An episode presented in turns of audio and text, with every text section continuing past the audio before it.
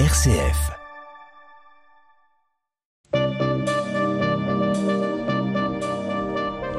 Le prochain retour de l'actualité du Vatican, de l'Église et du monde, c'est demain matin à 8h30. Je vous souhaite à toutes et à tous une très bonne soirée.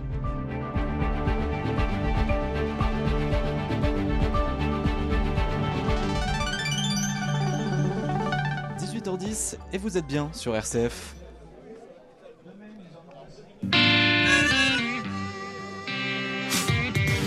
Bonsoir et bienvenue à toutes et à tous dans le 18-19 régional de RCF émission spéciale ce soir.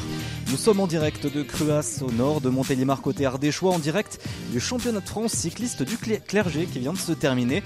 Prêtres, diacres, sœurs, évêques étaient euh, sur le vélo pour une première journée de contre-la-montre. Nous aurons le champion de France en titre avec nous dans quelques instants et plusieurs participants et organisateurs. Rendez-vous dans 5 minutes. Nous découvrons un Fab Lab ce soir dans la région et toute cette semaine dans le feuilleton un véritable laboratoire de fabrication. Machines et outils sont mis à disposition dans ces labos pour créer des objets conçus par ordinateur. Rendez-vous à Bourg-en-Bresse à 18h50. Et puis votre rendez-vous d'actualité, c'est à 18h30 en compagnie de Caroline Prats ce soir. Bonsoir Caroline. Bonsoir tout le monde. Mobilisation des policiers partout en France ce midi en soutien à leurs collègues parisiens mis en examen, nous étions dans le rassemblement lyonnais. Un coup de pouce financier pour les soignants libéraux, pour les aider à faire face à la hausse des carburants. La réaction à 18h30 d'un infirmier de Haute-Savoie. Le ramadan se termine aujourd'hui. Zoom à Clermont-Ferrand sur une initiative solidaire pour les étudiants.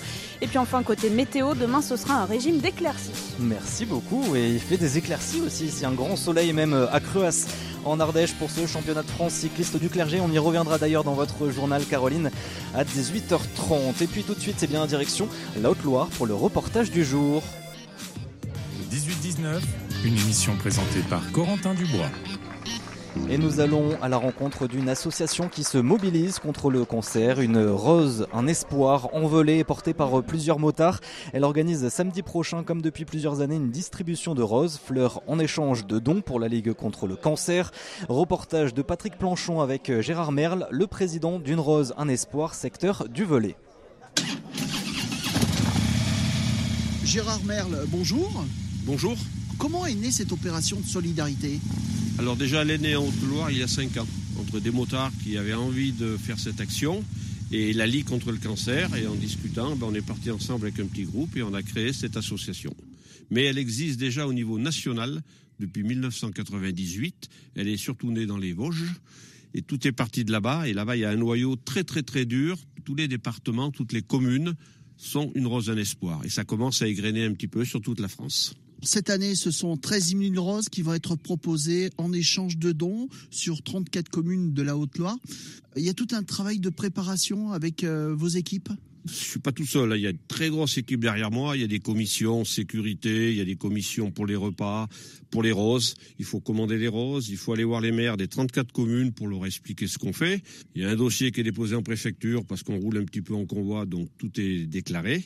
Il faut trouver des mécènes qui viennent nous aider. Il y a des gens qui nous aident alors financièrement, d'autres qui nous prennent des roses et d'autres qui nous offrent les repas. On a beaucoup de supermarchés, de magasins, de PME qui nous aident et qui sont avec nous, mais très très solidaires. On a vraiment beaucoup de monde pour nous aider. On peut parler euh, un petit peu de l'année dernière, 27 000 euros vous avez récolté par rapport à cette opération. Euh, cet argent, il a servi à quoi concrètement? Est-ce que vous pouvez euh, me dire? Oui, alors cet argent, il sert aux hôpitaux de la Haute-Loire et aux cliniques. Hein. Donc Bon Secours a récolté les deux premières années et les deux années suivantes, c'est Émile Roux qui a eu l'argent. Et cet argent, eh ben, il a servi à créer un appareil. Ils ont acheté un appareil qui sert à ouvrir la paroi abdominale et favorise un meilleur repérage de certaines tumeurs hépatiques, sans opérer ni rien. On a payé l'appareil euh, complètement. Hein. Alors on passe bien sûr par la Ligue contre le cancer on discute ensemble et au conseil d'administration, on décide où va la somme. Mais ce qui est important pour nous, motards, et pour notre association, c'est que l'argent reste sur la Haute-Loire et est utilisé pour les malades du 43. Il y a tout un travail qui est réalisé par les bénévoles cette semaine alors concrètement pour les bénévoles et pour les, commissions, c'est que les roses arrivent le vendredi, 13 000 roses en carton qui arrivent directement de Hollande. Il faut les préparer, elles sont conditionnées en carton, nous il faut les épiner. Il faut les mettre en cravate dans des petits sachets de cellophane, tout près. Il faut les conditionner pour les départs sur les sites. Alors les sites, c'est ou des entreprises qui nous ont demandé une certaine quantité, ou nos motards qui vont sur des communes, comme Saint-Jean par exemple, où il faut amener 500 roses sur place. Et puis en plus, il y a des commissions qui préparent les repas parce qu'on nourrit un petit peu tout le monde pendant ces trois jours. En même temps, c'est un grand signe de convivialité. Beaucoup de gens se rencontrent le jeudi et le vendredi pour préparer les roses. On gère en général dans la journée, on va dire une centaine de bénévoles qui tournent dans la journée. Jeudi 100, vendredi 100. Et samedi, on a bien sûr nos motards, 155 équipages qui vont parcourir les 34 communes de la Haute-Loire. Comment ça se passe cette opération? Une rose, un espoir? Alors il y a deux cas. Il y a quand on livre les, il y a des communes où euh, les gens y seront, les motards ils seront de bonne heure le matin. On va les livrer le vendredi pour pas perdre de temps. Et suite à la Covid, on ne fait pas du porte-à-porte. On a des points fixes.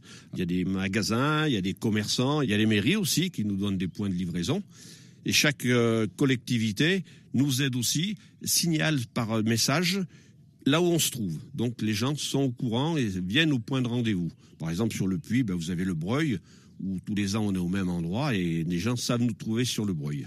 Qu'est-ce qui fait euh, que ces motards euh, sont motivés pour cette opération Une Rose, un Espoir? Oh bah déjà le mot motard, un motard biker, hein, ce sont des gens qui ont un cœur, qui se regroupent, ça tout le monde le sait, il y a souvent des balades où il y a beaucoup de monde, c'est une fraternité de motards. Et il y a beaucoup de gens qui ne sont pas motards et qui se sont rattachés à nous par solidarité et convivialité, parce qu'on passe un bon moment. Et tout ça ben, forme un groupe formidable et c'est une belle journée qui se prépare. Il n'y a pas que des motards de la Haute-Loire, euh, d'autres départements viennent euh, s'associer à cette opération? Euh, Il y a deux ans, il y avait des gens de Clermont-Ferrand, cette année ils viennent pas, mais il y a des gens de la Loire qui viennent et il y a des gens de l'Ardèche qui arrivent souvent la veille parce qu'il faut être là de bonne heure le matin, donc ils prennent une chambre d'hôtel au Puy, ils restent avec nous le samedi et le dimanche, et eh ben, ils visitent un petit peu notre région. Le slogan des motards, c'est amitié, solidarité, générosité et surtout pour que les autres vivent. Et on repart en moto. Et on va repartir en moto, bien sûr, on est prêt.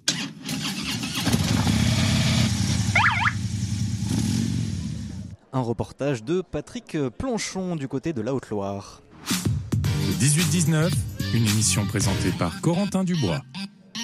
Et pour le clin d'œil positif, aujourd'hui on retrouve Timothée Rouvière de RCF Drome. Bonsoir Timothée. Bonsoir Corentin, bonsoir à tous. Et vous allez nous donner, bon, on a un petit peu l'ambiance derrière nous, je ne sais pas si vous entendez euh, les applaudissements, on est juste à côté du podium donc de ce championnat de France cycliste du clergé donc à Cruas en Ardèche, mais vous allez nous donner aussi un petit peu l'ambiance euh, à l'arrivée que vous avez vécu tout à l'heure à 18h. Et ben on a vraiment l'impression euh, d'une arrivée de, Tour de France, bon j'exagère un petit peu, mais une cinquantaine, une centaine de personnes, de spectateurs de tout âge et de toutes conditions, parfois des auditeurs d'RCF qui sont venus nous voir euh, parce qu'on est ici à Cruas à l'arrivée du championnat de France euh, du clergé, euh, des, personnes qui habitent aussi à Cruas. On a vu des collégiens qui sortaient aussi de l'école tout à l'heure et aussi des personnes qui appartiennent au club des associations, des clubs cyclistes de la région. Beaucoup d'encouragement. En ce moment, c'est le temps des discours. On a vu la maire de Cruas, le maire de Rochemort, Rochemort qui a accueilli le, départ tout à l'heure. Et voilà, vraiment une, ambiance bon enfant avec des sportifs qui ont beaucoup roulé, avec pas mal de soleil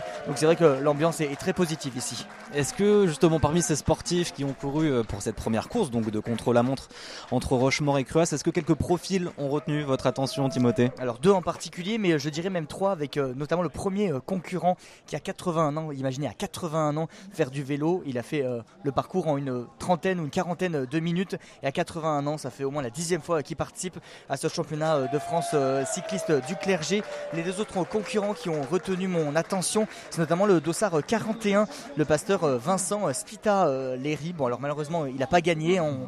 il est arrivé deuxième avec un temps de 20 minutes 55. Mais tout simplement, on l'a vu arriver avec une vraie tenue de cycliste, avec un vélo de contre-la-montre, le casque de contre-la-montre aussi. Il est arrivé tout à l'heure vers 16h50 et il m'expliquait qu'il était parti deux semaines s'entraîner en Colombie carrément pour pouvoir aussi gérer l'effort en, altitude. Et on l'a même vu euh, tout à l'heure après la course sur un home trainer pour euh, déjà préparer la course de demain. Et euh, un autre profil aussi qui m'a particulièrement touché, Nadège Ledru, qui est les religieuse à Saint-François-Xavier à Paris, qui elle a réalisé un temps de 29 minutes. Elle est 8 fois championne de France. Elle disait que le parcours était assez compliqué quand même avec pas mal de soleil. C'est droit quand même, mm. pas de montée, pas de descente. Mais il faut faire attention. Il y a beaucoup de virages, beaucoup de graviers. Mais voilà, très contente d'être ici à Cruas. Et puis le vent aussi de la vallée du Rhône, puisqu'on était vraiment le long du Rhône hein, durant ce, ce contre-la-montre. Qu'est-ce qui est prévu maintenant pour les concurrents, Timothée? Alors là déjà, il y a la remise des diplômes, la, remise des, prix, on, l'entend là juste derrière nous. Et ensuite, la, mairie de, de Cruas accueillera les concurrents pour un petit pot, un apéro, pour se ressourcer. Ensuite, je pense que les cyclistes ont envie d'une seule chose, c'est d'aller dormir et bien se reposer.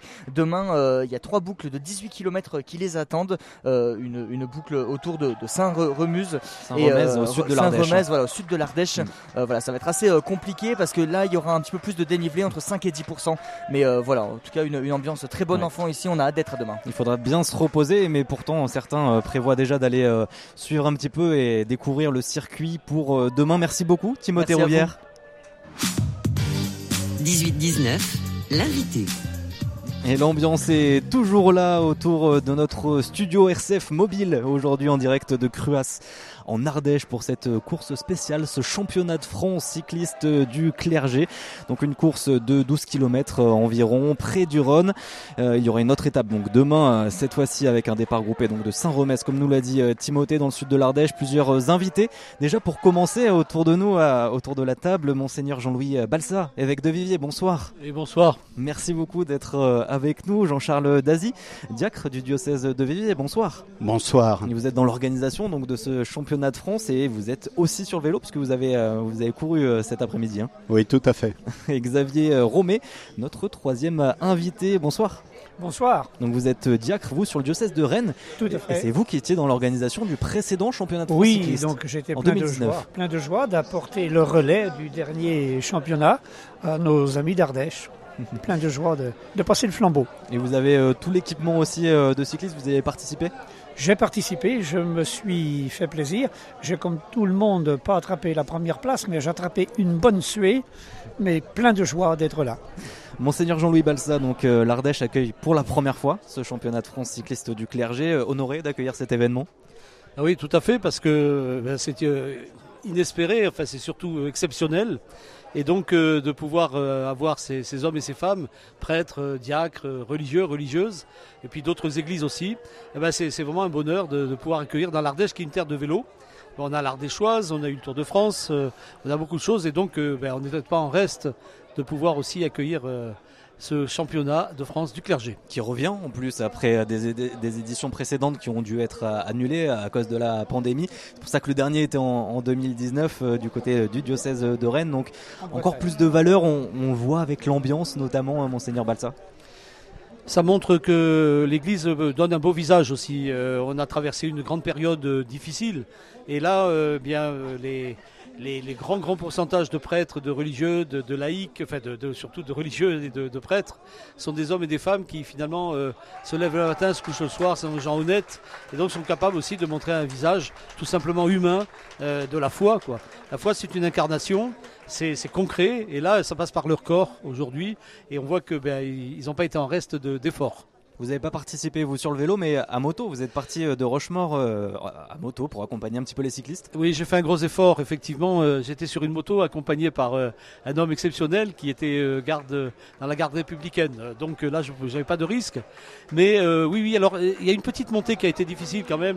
Il a dû passer en seconde mais euh, après ça a été très bien. Alors j'ai suivi euh, le, Jean-Charles Dazy, qui est diacre du diocèse, qui est grand organisateur. Alors par derrière, je criais allez, allez, mais je crois qu'il m'a entendu. Et, finalement, il a gagné quelques secondes grâce à moi. Jean-Charles Dazy, est-ce que ça vous a permis de, faire un bon score finalement à l'arrivée? Alors faire un bon score, je ne suis pas tout à fait sûr, mais mon but était d'être honorable. Donc je pense que c'est ce qui s'est passé. voilà, je suis allé au bout. C'était, c'était un parcours qui était simple, mais finalement qui était exigeant parce que on avait un peu de Mistral, donc on avait le vent de face. plein nord. Et, du coup, l'enjeu, fallait gérer son cardio un peu, et c'était la, la grosse difficulté de ce parcours en fait. Et vous étiez donc aussi dans l'organisation, en plus d'être euh, sur le vélo, tout s'est bien passé dans l'organisation. C'est vous qui avez construit en partie ce, circuit. Comment ça s'est passé cette euh, organisation? Alors, la première chose, c'est qu'on s'est entouré de gens compétents. Donc, euh, la, on est allé voir les gens qui ont l'habitude d'organiser des épreuves de vélo et du coup on s'est appuyé sur euh, Alain Couréon qui est directeur de course, qui en fait est l'ancien président, euh, l'ancien directeur de course, pardon, je dis des bêtises, du Tour cycliste féminin international de l'Ardèche. Et puis, euh, on s'est appuyé sur les clubs du Teil, les clubs de Bourg-Saint-Andéol et les clubs d'Aubenas, qui voilà, donc ont une vraie expérience, notamment pour la sécurité et puis euh, aussi euh, la gestion des commissaires, la relation avec la fédération, etc. Hmm. Xavier Romé, donc euh, comment ça s'est déroulé euh, ce, ce passage de relais entre vous qui êtes du diocèse de Rennes En plus, vous êtes descendu euh, donc de Rennes exprès pour ce championnat de France cycliste. Comment ça s'est passé ce passage de relais tout à l'heure à 16h Eh bien déjà très bien. La Bretagne est une terre de cyclistes. L'Ardèche aussi. Donc c'est heureux de passer le flambeau à quelqu'un dont on savait que c'était parfaitement géré au bout, que ça aurait été une belle réussite. D'une part, et d'autre part, la course est toujours exigeante parce qu'il y a le vent. Et puis il y a des petites relances avec euh, des petites surprises. Il y a quelques racines qui avaient euh, poussé sous le, béton, mais qui, on doit être euh, éveillé et puis se donner pleinement. Mais le plus beau aussi dans tout ça, c'est que chacun donne le meilleur de soi-même. Et vous voyez cette ambiance. Ça fait quand même trois ans que nous n'avions pas vu cette épreuve. Donc, euh, grande joie. Et avec le sourire de chacun, euh, je, vois que les derniers ont, autant de joie que les premiers. Et les premiers euh, sont là dans la joie de voir les aînés et, même les précédents être là. Donc, c'est une vraie rencontre fraternelle. Et quelle était la différence un petit peu avec votre circuit, vous, euh, euh, en Bretagne, euh, à Rennes, lors de la précédente édition de 2019 À part le soleil, bien sûr, qui est présent ici, il était peut-être pas là en, en Bretagne. Alors nous avions été gâtés, le soleil était bien présent aussi en Bretagne. C'était un petit peu différent parce que nous autres, dans la paroisse, sur le Combourg, Saint-Géduin du Combournais, hein, on n'est pas loin de Rennes et de Saint-Malo, on est juste au milieu, et les coureurs, tous les participants et même les accompagnateurs étaient accueillis en famille. Et on avait vu une belle dynamique, mais on sent qu'il y a la même chose ici, hein, une belle dynamique euh, autour de l'organisation, et si bien que quand ils ont su que je venais ici de Bretagne, ils ont dit Ah, on se souvient, tel prêtre, tel frère, euh, tel Jack, on l'a accueilli chez nous, il faudra redonner le bonjour. Donc, euh, un bel échange fraternel et une belle rencontre inattendue, finalement, par euh, les, les paroissiens et, et le grand public qui ne savait pas que cette épreuve finalement existait chez nous. Je pense qu'il y a la même surprise ici, chez vous en Ardèche. Jean-Charles Dazy, euh, dans, dans l'organisation, au final, combien de, de participants à cette course se sont inscrits ce matin?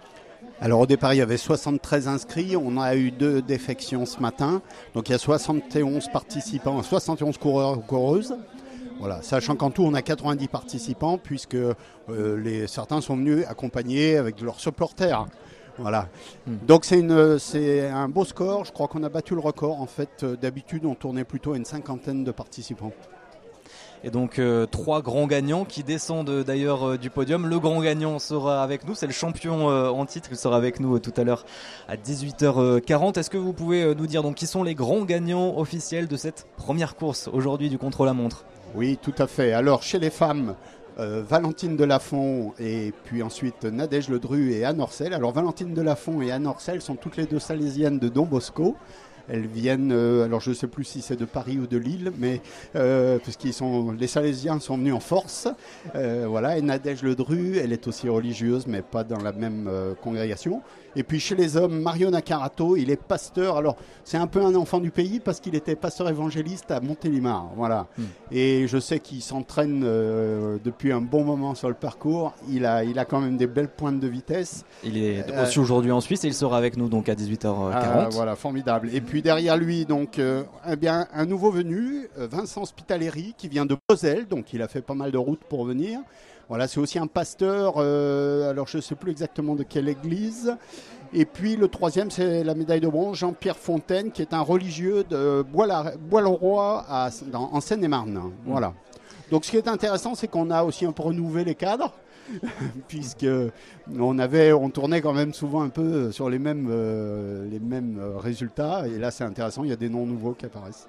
Merci beaucoup à tous les trois d'avoir été avec nous. Trois prochains invités tout à l'heure à 18h40. On continue cette émission spéciale en direct de Cruas pour le championnat de France cycliste du clergé. Et donc trois nouveaux invités, hein, et notamment un évêque, un champion de France et une sœur salésienne de Don Bosco qui seront avec nous tout à l'heure à 18h40. Place à présent au journal régional. Parce que l'avenir se joue aujourd'hui, RCF investit dans le mode de diffusion du futur appelé DAB+, ou radio numérique terrestre. Vous pouvez déjà nous écouter en DAB+, dans de nombreuses villes en France et en Belgique, avec un poste de radio compatible. Pour commander dès maintenant votre poste DAB+, rendez-vous dès à présent sur boutique.rcf.fr DAB. 18h30 sur RCF partout en Auvergne-Rhône-Alpes, il est l'heure de retrouver l'actualité régionale compagnie de Caroline Pratz. Bonsoir Caroline. Bonsoir Corentin, bonsoir à toutes et tous. Manifestation partout en France des policiers ce midi. Ils dénoncent la mise en examen de leurs collègues autour des, à hauteur des tirs mortels sur le pont Neuf à Paris ce 24 avril dernier. Nous étions dans le rassemblement lyonnais. Une revalorisation des frais kilométriques pour les soignants libéraux. La mesure est bien accueillie mais elle est encore insuffisante selon un infirmier au Savoyard que vous entendrez. Et puis les musulmans célèbrent aujourd'hui l'Aïd Delphitre, la fin du ramadan, l'occasion pour nous d'un zoom sur une belle initiative d'une association de Clermont-Ferrand. Météo, un régime d'éclaircie demain sur la région.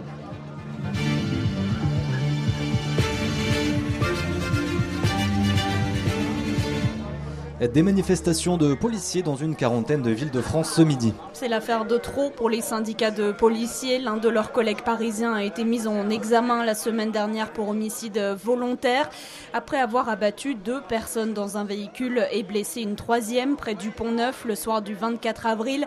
Un contrôle routier a dégénéré et le véhicule sommé de s'arrêter a foncé sur le policier qui a alors ouvert le feu.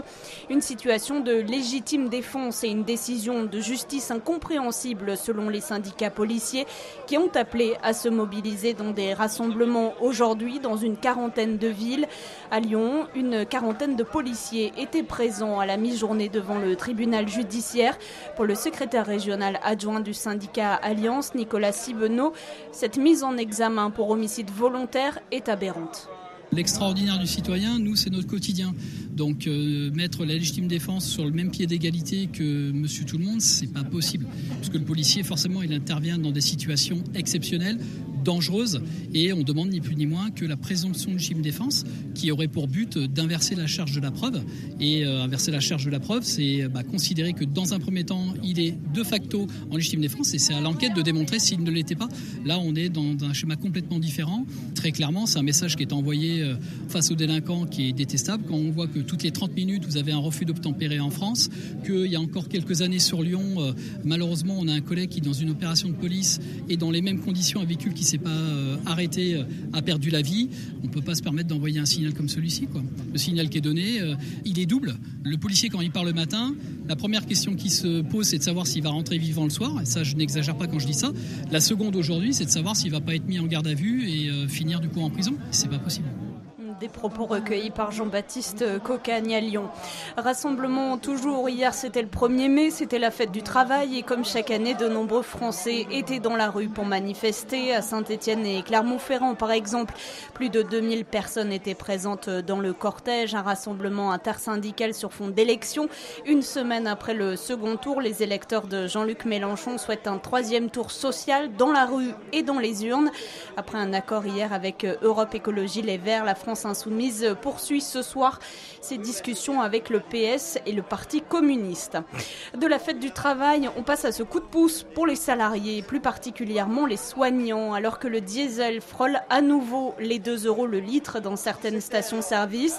En plus de l'aide gouvernementale de 15 centimes par litre, la Caisse nationale d'assurance maladie a pris la décision de revaloriser les indemnités de déplacement et indemnités kilométriques des soignants libéraux.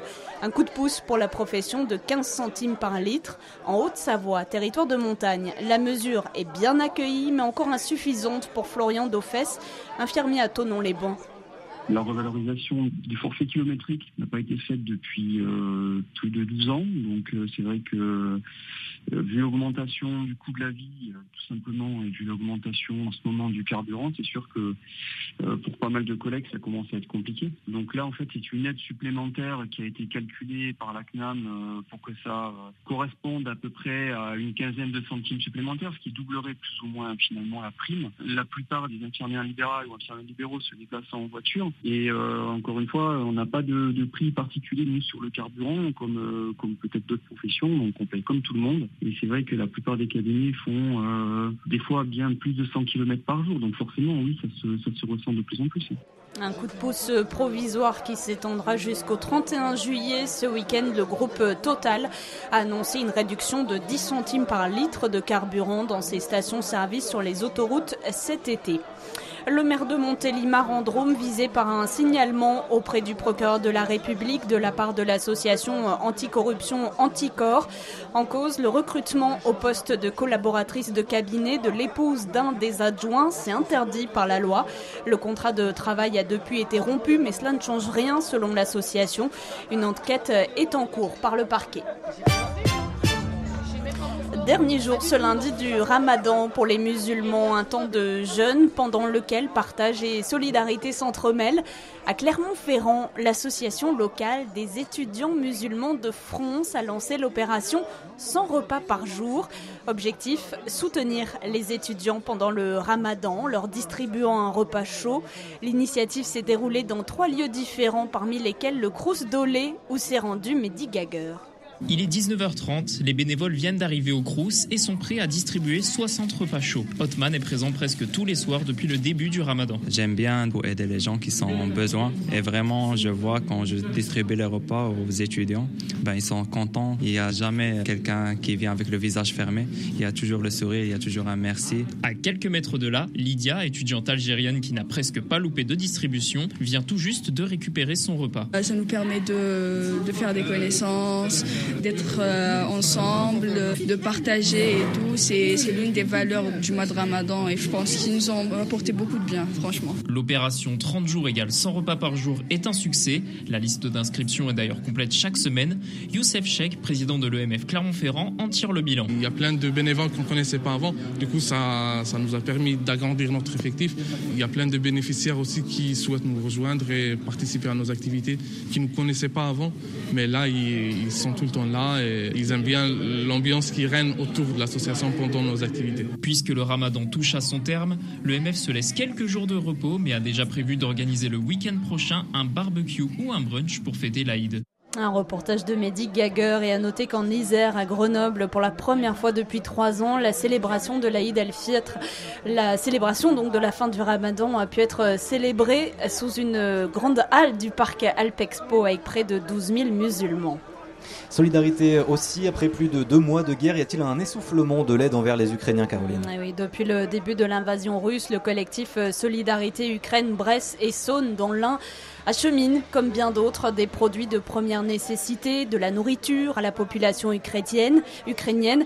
Si dans les premières semaines, les collectes étaient nombreuses, il semble qu'on assiste à une sorte d'essoufflement de l'aide.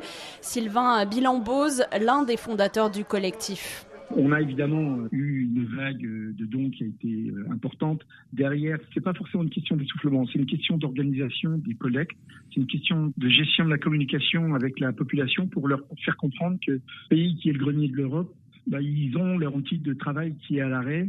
Pour le remettre en route, euh, ça va prendre plusieurs mois. Donc simplement, on doit être présent encore maintenant. Quand on fait le bilan de nos actions et qu'on voit l'efficacité et la démarche concrète de notre action, on retrouve nos poireaux dans des collectivités de maisons de retraite, on retrouve euh, nos pommes de terre dans des hôpitaux, dans des orphelinats, on retrouve les sacs alimentaires auprès de personnes complètement isolées dans des maisons qui ont été rasées. C'est un drame tellement dingue que c'est compliqué de lâcher de l'action. Donc non, on la maintient et au contraire, on a des initiatives qui se mettent en place, notamment le collectif, voyant un peu les choses s'essouffler, a décidé de mettre en place une grosse communication pour euh, le 26 juin, organiser un joli concert et euh, les dons vont être récupérés par une association depuis 18h, vous l'entendez. Nous vous faisons vivre l'ambiance ici en Ardèche du championnat de France euh, cycliste euh, du clergé.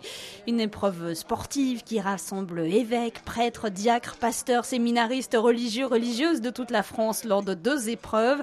Aujourd'hui, c'était la première. Elle vient de se terminer. Un contre-la-montre de 13 km entre Rochemort et Cruas où nous sommes. Antoine Loistron a rencontré euh, il y a quelques heures quelques-uns des 73 coureurs et coureuses juste avant le départ. Chaque coup de pédale devient prière, c'est ça qui est important. Et puis il y a une belle fraternité, ça fait chaud au cœur de se retrouver parce qu'on avait l'impression que le monde s'était arrêté. J'ai mon 11e championnat de France. Je suis bien en forme et puis j'ai repéré les deux circuits, donc euh, c'est sympa, c'est deux beaux circuits. Et le temps est avec nous, donc euh, c'est génial. Il y a de quoi s'amuser vraiment sur les, sur les deux circuits, même si la course en ligne, un circuit technique difficile. En pleine forme, là on vient de faire un petit échauffement de 14 km pour rejoindre le départ. Quasiment plus le ton de la montre en fait. C'est ça, mais pas au même rythme. Là, on l'a fait lentement pour, euh, pour s'échauffer. Alors, la semaine dernière, j'ai fait euh, quelques, quelques trajets. Euh, du côté de Bordeaux, c'est plutôt plat. Donc, voilà. J'ai fait plusieurs fois 40 km, mais voilà. Pour se mettre en jambe. Exactement. c'est tout à fait. Donc là, je ne prétends pas à la victoire. Hein. Très détendu. Aucun stress. Donc là, pour le plaisir. Voilà. S'amuser. Et puis après, on verra le temps que ça donnera. Voilà, déjà le beau temps est là, donc c'est super. Un grand plaisir de pouvoir participer. Je ne viens pas spécialement pour vaincre, je viens pour participer et témoigner de ma foi. Demain, place à la course en ligne entre Saint-Remez et Gras. Soleil ici à Cruas où nous sommes, mais demain euh, des nuages, euh, Caroline. Ah oui, un régime d'éclaircies sur l'ensemble de la région. Ce sera un peu plus couvert le matin sur le Cantal et la Haute-Loire. Il fera 12 en matinée à Clermont-Ferrand, 13 à Montpellier, à la Motte-Servolex, 11 à Montluçon. L'après-midi, de rares averses sont possibles sur le sud-est de la région. Rien de très important quand même. Les températures seront comprises en général entre 19 et 21 degrés.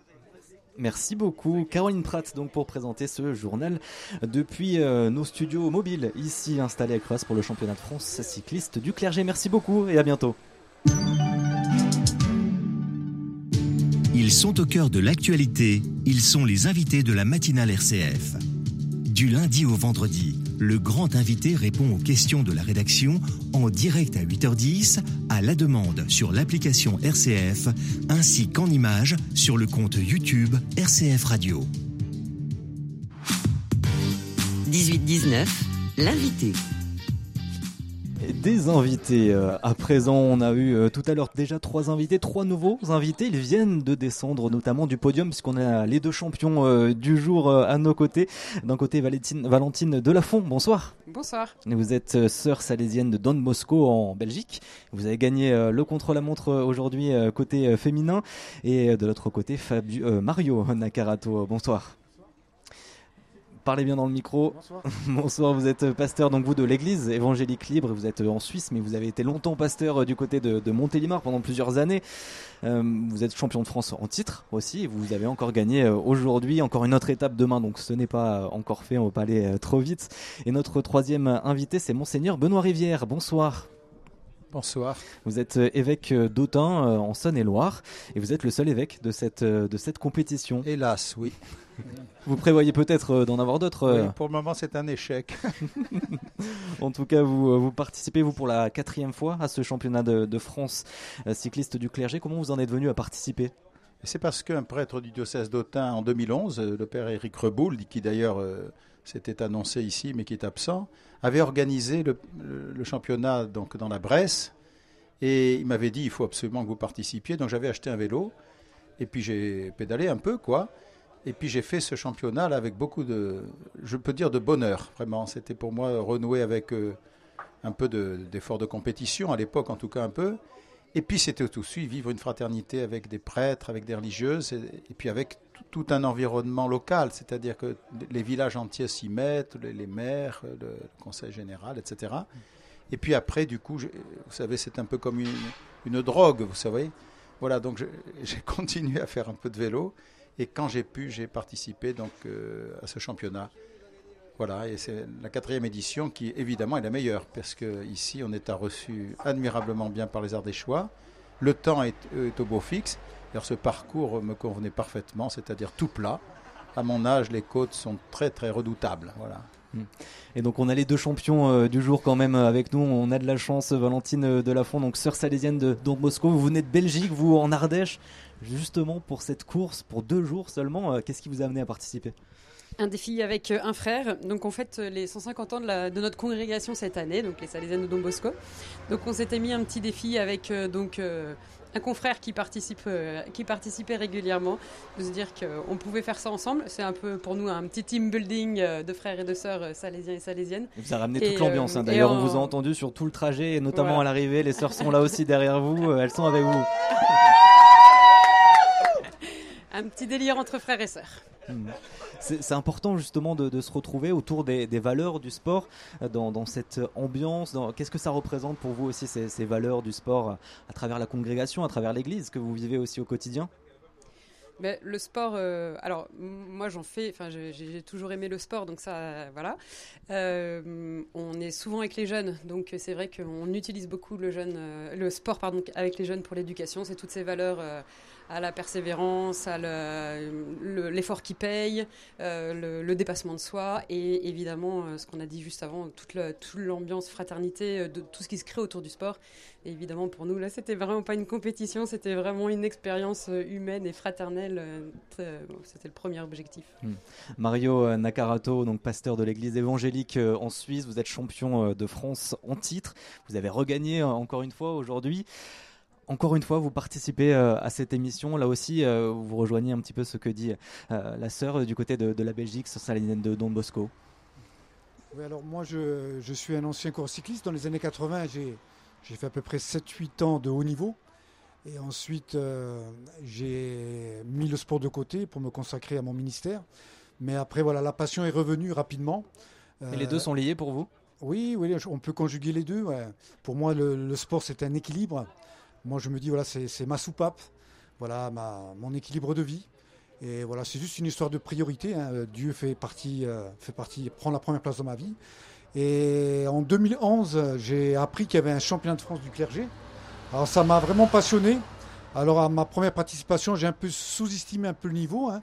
Je me suis dit voilà, des prêtres, voilà, et finalement, je finis cinquième. Alors ça m'a un peu frustré. Vous vous êtes entraîné? Et voilà, et j'ai dit en 2018, voilà, je vais dire, je vais pas les sous-estimer. Je me suis entraîné sérieusement. Et cette année encore un gros entraînement pour préparer une course comme celle-là? Alors, c'était pas prévu que je fasse cette année. Alors, j'ai gagné en 2018, 2019. Et ensuite, il y a eu les années Covid. Alors, ça a été très dur parce que moi, je suis l'enfant du pays. Hein. J'étais pasteur à Montélimar. Euh, je me suis préparé en 2020 euh, au top des tops. Ça a été annulé. 2021, je me suis préparé euh, sérieusement, c'est annulé. J'ai la troisième fois, voilà, j'avais plus le moral ni le mental.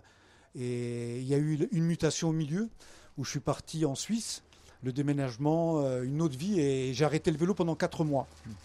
Voilà. Et j'ai repris, j'ai repris au mois de février. Euh, ça a été le directeur sportif, l'organisateur, qui m'a motivé à, participer à cette édition. Alors je lui dois beaucoup. Euh, sans lui, je pense que j'aurais pas repris le vélo cette année. Alors qu'on a des fleurs qui arrivent euh, sur la table hein, pour récompenser euh, les deux champions du jour. du côté de, de, Monseigneur Benoît Rivière, évêque d'Autun, donc vous avez participé vous aussi à, cette course à l'évêque, on le rappelle, pour ce championnat de France cycliste du clergé. On a autour de, la, autour de la table un évêque catholique, on a un pasteur de l'église évangélique, on a aussi une sœur hein, salésienne de Don Bosco on a de la mixité comme ça, nulle part ailleurs Écoutez, en tout cas, ça m'émeut beaucoup parce que mon propre grand-père qui a fait les camps de concentration doit la vie à, des, transfusions sanguines qui lui ont été faites par des personnes dont euh, il n'a pas été regardé la religion. Hein, il y a des juifs, hein, des, protestants sûrement, des athées, des catholiques, et depuis ce temps-là, il dit qu'il avait l'œcuménisme dans le sang. Vous voyez, donc euh, pour moi, au contraire, être aujourd'hui avec un frère pasteur, c'est un grand bonheur. Thésée fait partie du diocèse d'Autun, c'est un lieu pour moi éminent du progrès, disons, dans l'écoute de l'évangile ensemble. Voilà. Et alors avec Don Bosco, ça ce serait une histoire trop longue à raconter parce que j'étais à Marseille longtemps, euh, donc très proche des sœurs qui avaient deux grandes institutions scolaires, euh, à Sévigné et à Pastré. Et du coup, j'ai beaucoup d'amitié, de, de fraternité avec euh, cette famille de Don Bosco, parce que je crois aussi que euh, le, sport, euh, non, seulement est pour tout le monde, mais c'est précisément dans les milieux défavorisés que le sport à condition d'être conduit avec des éducateurs qui aiment les jeunes, est un facteur très important pour que des jeunes prennent confiance en eux-mêmes et puis puissent construire quelque chose avec leur vie et pas faire n'importe quoi. Hmm. Euh, Valentine euh, Delafont, euh, j'imagine que ça vous parle aussi ce que dit l'évêque, mais au-delà de cette mixité, il y a donc du mélange, il y a du partage aussi durant ces, deux jours. Est-ce que vous partagez, j'ai entendu tout à l'heure deux prêtres notamment qui se rencontraient, qui parlaient de leur inspiration aussi, qui était différente. Il y a ce partage aussi tout au long, avant et surtout après la course, puisque pendant la course c'est peut-être plus compliqué. Donc je pense qu'il va y en avoir euh, encore plus encore après. Mais c'est vrai que tous ces événements d'église où on est amené à se rencontrer religieux, religieuses et prêtres, et pour nous consacrer, qui sommes plus très très nombreux en fait dans nos, différents diocèses, on est souvent un peu éparpillés. Et c'est vrai que se rassembler et se, retrouver de temps en temps, pour nous, c'est hyper important parce que ça nous permet aussi de faire des liens. Et parfois, euh, on fait des liens d'un diocèse à un autre ou des, choses qui se pratiquent quelque part. Et en fait, ce lien de fraternité nous sert tout le temps et déjà nous sert euh, humainement à nous sentir euh, bah, frères et sœurs euh, un peu éparses. Et ça, c'est quelque chose qui est très on a une passion commune, on est quand même bien mis à l'épreuve par la société, on est quand même un peu parfois les derniers des Mohicans dans certains, dans certains lieux, et donc bah, ça nous fait du bien cette fraternité. Et c'est vrai que là, bah, je, retrouve quelqu'un qui, est famille très éloignée, voilà, on se retrouve ici, on se voit une fois tous les 15 ans, mais c'est toujours un bonheur de se revoir une fois tous les 15 ans à un événement d'église. Le lien ne se perd pas, et puis on découvre voilà, d'autres, d'autres congrégations, d'autres charismes. Donc c'est le visage de l'église, et là vous avez parlé de diversité, ce serait chouette qu'en effet il y ait plus de, gens engagés aussi dans les autres églises, ce serait vraiment top. Hmm. Mario Nakarauto, euh, pasteur de l'église évangélique, ce lien écuménisme, il est important euh, à travers ce sport? Oui, moi j'ai vraiment expérimenté depuis que je viens chaque année, c'est vraiment cette fraternité qui est entre nous, malgré nos nuances différentes, mais il y a un lien qui nous unit et comme je dis, on a, on a, la, on a la même passion, la passion pour le Christ, mais aussi la passion pour le sport et c'est ce qui nous unit. Et ces échanges, ces moments fraternels sont, très très précieux. Et je dis toujours, la, foi, elle ne se vit pas que entre quatre murs, mais elle se vit aussi à l'extérieur. Mm. C'est aussi un témoignage pour, le, pour la société.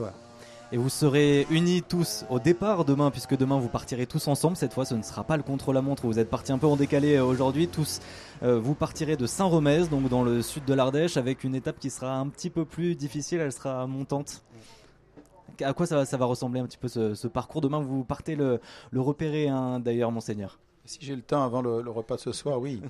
C'est-à-dire que j'aimerais bien aller le regarder un petit peu avant, histoire de ne pas avoir trop de mauvaises surprises demain sur le vélo. Mais de toute façon, c'est une épreuve très différente parce qu'une épreuve en ligne, on court à plusieurs ensemble. Hein. Mm. Et, là, évidemment, euh, on essaie d'être dans un groupe à peu près du même niveau. C'est le but aussi, c'est de ne pas rester isolé. Mm. Merci beaucoup à tous les trois d'avoir euh, participé à, notre émission, d'avoir répondu à nos questions. Euh, bon repos déjà, euh, bon repérage pour ce soir et bonne course surtout demain pour terminer ce championnat de France du clergé. Merci beaucoup. Merci. Merci. 18-19, le feuilleton de la semaine. Les Fab Labs poussent un peu partout sur notre territoire, mais le grand public connaît euh, mal ces lieux qui lui sont euh, destinés. Pour mieux comprendre, Xavier Jacquet nous propose toute cette semaine de découvrir le lab de Bourg-en-Bresse. Il a été ouvert en 2020 par l'association Altec. Xavier Jacquet a profité de l'une des après-midi en porte ouverte pour le découvrir. Premier épisode ce soir de notre feuilleton.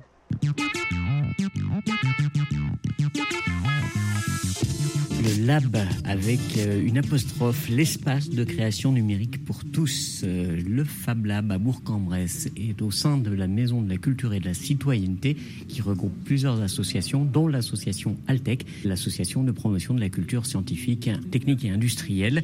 Régulièrement, il y a porte ouverte au Fab Lab avec le Fab Manager Jean-Philippe Godard. On peut venir d'abord s'y former pour ensuite venir l'utiliser et là donc, reportage pour découvrir ce qu'est un Fab Lab avec des personnes qui, le temps d'une après-midi, ont franchi la porte. Moi, je suis à la découverte en plein dans ce domaine. D'accord. Alors, je savoir euh, comment on peut faire. Ouais. Alors, l'idée du Fab Lab ici, c'est de vous former à l'utilisation de machines à commande numérique c'est sympa le bruit, mais c'est sympa. Donc, il faut adhérer à notre association. Et ensuite, il faut passer euh, ce qu'on va appeler des, passeports machines, des habilitations. Donc, c'est des petites formations qui durent deux heures pour prendre en main euh, bah, ou les imprimantes 3D, ou la découpeuse laser, ou la fraiseuse numérique. Donc, moi, c'est des sessions que je fais soit le jeudi soir, soit le samedi matin, pour apprendre à utiliser ces machines-là. Et ensuite, euh, on réserve du temps. Euh, on a des périodes, des plages euh, horaires dédiées où les adhérents viennent pour réaliser leurs projets. Très divers et variés hein, comme projet. hein. Ça peut être réaliser des objets de décoration ou alors vouloir réparer un objet qu'on a chez soi ou créer son propre prototype d'engin. Par exemple, j'ai un adhérent qui vient fabriquer des planeurs en balsa. Donc, il modélise ces planeurs sur l'ordinateur et après, il vient découper ces planeurs avec la découpeuse laser. J'ai des jeunes qui viennent pas mal utiliser l'impression 3D, ben, soit pour se faire des petites figurines, soit pour faire des objets un peu techniques pour leur carte électronique, protéger tout ça. euh, voilà. Donc c'est très variable. J'ai un jeune qui est venu c'est parce qu'il avait envie de se faire une épée en bois, donc il a découpé une épée en bois dans du contreplaqué là. Donc ça s'est fait avec la fraiseuse numérique. Voilà, il est reparti avec l'épée. Donc l'idée c'est ça, hein. nous on va fournir un, accompagnement euh, sur la formation des machines. Et l'idée du Fab Lab, c'est qu'on vient pas nous passer commande pour nous dire j'ai envie de ça. Non, on est là pour vous accompagner, apprendre à faire, et puis après chacun se débrouille. Et puis quand on est perdu, eh ben, on, on me demande mon aide ou on demande l'aide d'un autre utilisateur qui a peut-être les compétences, qui peut nous aider sur notre projet. C'est ça aussi l'idée. Jean-Philippe Godard, donc si j'ai bien compris, monsieur vient aujourd'hui pour cette porte ouverte, vous en faites régulièrement, et certains mercredis après-midi, j'imagine que monsieur et, et le jeune homme, c'est pareil. Euh, ils ne sont encore pas diplômés, mais par exemple aujourd'hui, ils pourraient faire quoi ici? Alors aujourd'hui, dans les journées portes ouvertes, c'est vraiment pour découvrir un petit peu le Fab Lab, le fonctionnement. Euh, je fais des petites démos de ce qui est possible de faire. Après, pour devenir utilisateur, faut s'inscrire sur les formations. Voilà, c'est des formations payantes, mais on a essayé de faire des tarifs euh, assez, assez abordables. On doit être à, à 20 euros les deux heures de formation pour apprendre à utiliser les machines. Et ensuite, bon, voilà, j'ai des sessions sur l'impression 3D, sur le fraiseuse numérique, sur la découpeuse laser, sur euh, la découpeuse vinyle. Et ensuite, une fois qu'on a ce passeport-là, alors on n'est pas obligé de passer les passeports de toutes les machines. hein. Si notre projet il concerne que l'impression 3D, euh, on peut se former qu'à l'impression 3D et ensuite venir utiliser les machines quand on en a besoin.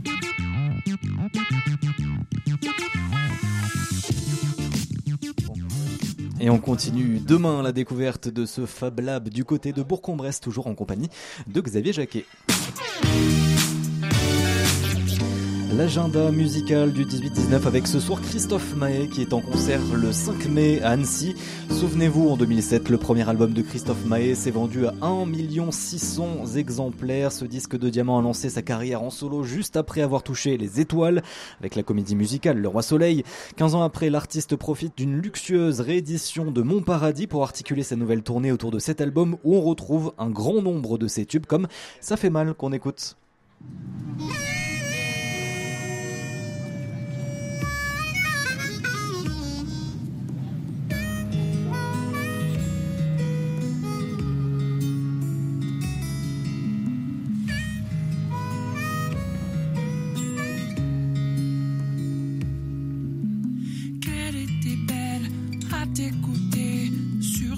Son corps danser, danser dentelle, vie revoltée, l'effet d'un corps de ballet. Papa, tu as pris la route sans dire adieu. Papa, tu as laissé son corps, je t'en veux, ça fait mal de vivre sans toi.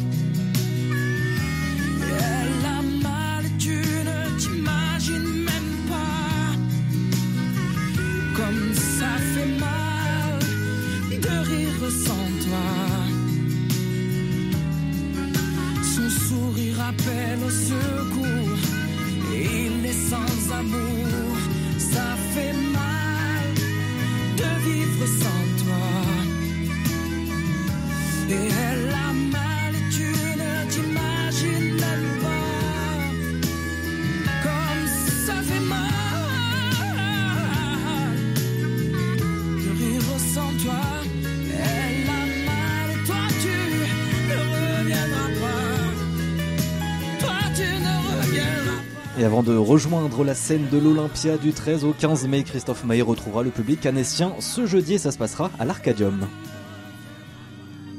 C'est la fin du 18-19 régional. Merci à toutes et à tous de nous avoir suivis. Merci à toutes les équipes de RCF d'Auvergne-Rhône-Alpes et particulièrement aux équipes de RCF Drôme et RCF Ardèche qui ont assuré ce dispositif.